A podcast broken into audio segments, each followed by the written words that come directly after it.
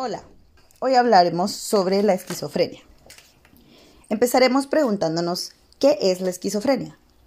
Este es un trastorno mental grave por el cual las personas interpretan la realidad de manera anormal. La esquizofrenia puede provocar una combinación de alucinaciones, desesperación, miedo, delirios y trastornos graves del pensamiento y comportamiento de quien lo padece, afectando el funcionamiento diario y puede llegando a ser inclusive incapacitante.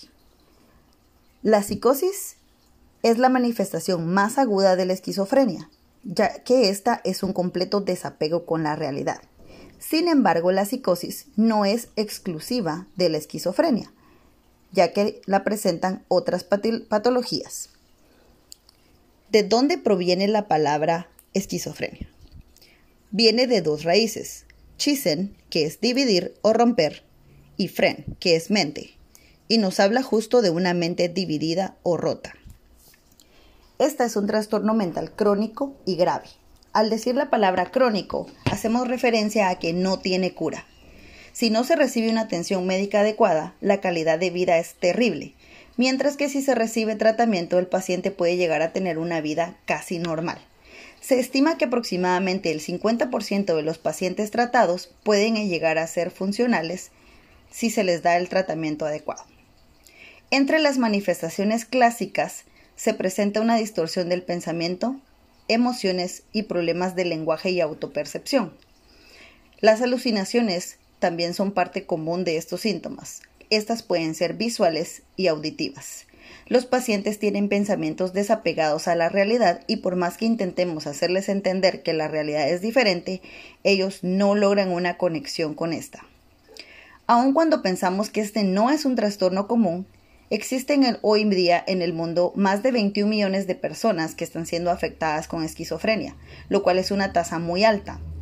Si tomamos en cuenta también que hay casos que no están siendo reportados o tratados, debido a la falta de conocimiento o la falta de tratamiento, estos simple y sencillamente se confunden con otro tipo de trastornos. La causa no es conocida específicamente, ya que aún existen diversidad de estudios en proceso, los cuales aún no se tiene un 100% de certeza. Sin embargo, algunas pistas son que estos pacientes van perdiendo volumen en partes de la corteza cerebral, tales como la corteza prefrontal, alrededor de los ventrículos, el hipocampo y algunas estructuras del sistema límbico y del sistema de recompensa. Estos empiezan a degenerar y tienen menos actividad neuronal. Además, se tiene alteraciones de los neurotransmisores principalmente en la dopamina. Se cree que hay una gran cantidad de dopamina y este exceso es lo que genera muchas de las manifestaciones incluidas en esto, las alucinaciones y los delirios. Sin embargo, conforme se ha ido investigando, aparecen alteraciones también en otros neurotransmisores, por ejemplo, un déficit en el glutamato, alteraciones en las cantidades de acetilcolina, noradrenalina y serotonina. Esta enfermedad tiene un importante componente genético.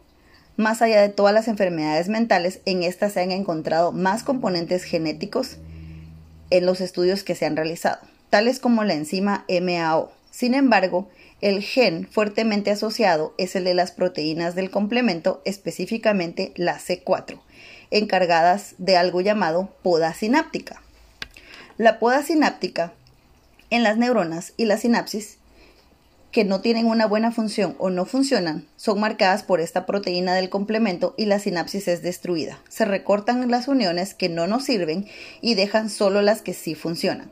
A los 6 años de edad se detiene este proceso de poda sináptica y deja solamente las funcionales en los pacientes que padecen esquizofrenia, estas proteínas funcionan de más y siguen podando las neuronas hasta que quedan completamente aisladas y algunas llegan hasta morir generando así pérdida de volumen cerebral por las neuronas desaparecidas y porque ya no están las conexiones neuronales.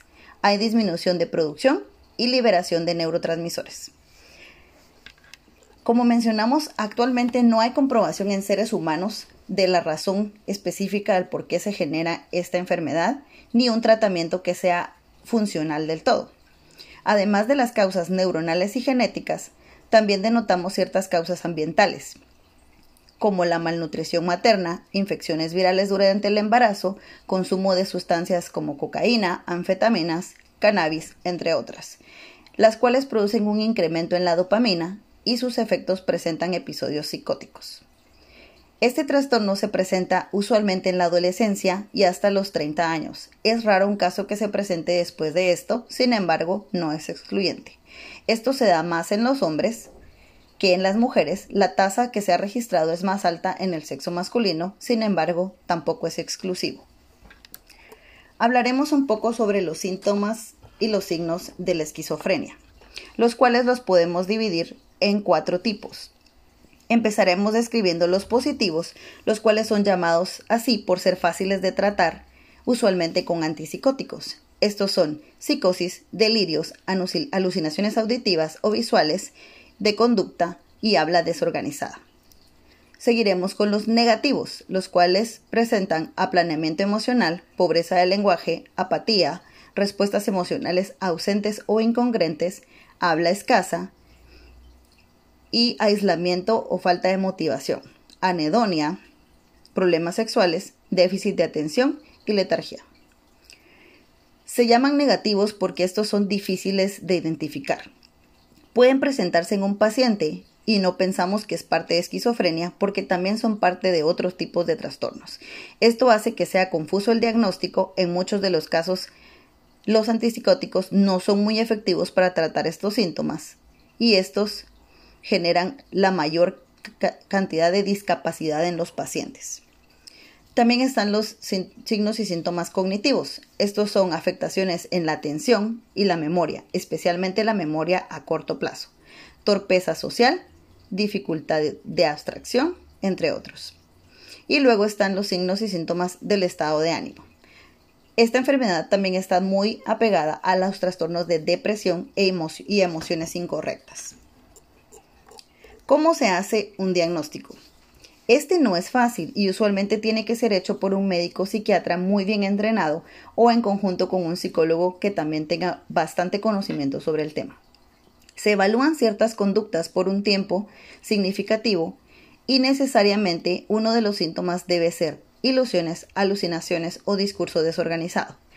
Los signos y síntomas positivos tienen que estar presentes para poder llegar a la conclusión de que existe un trastorno de esquizofrenia.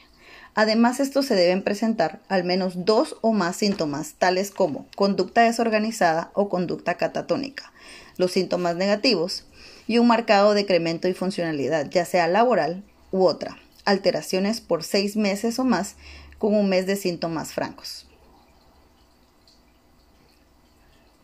Esta enfermedad suele tratarse con antipsicóticos, pero antes de empezar a darlos y iniciar el tratamiento, es muy importante que se evalúe al paciente para asegurarnos de que su salud física está en condiciones para poderlos tolerar.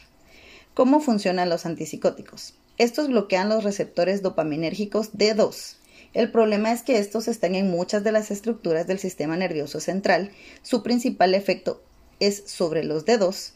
También tiene importantes funciones sobre otros receptores como el D1, los cuales son cuatro principales sistemas dopaminérgicos.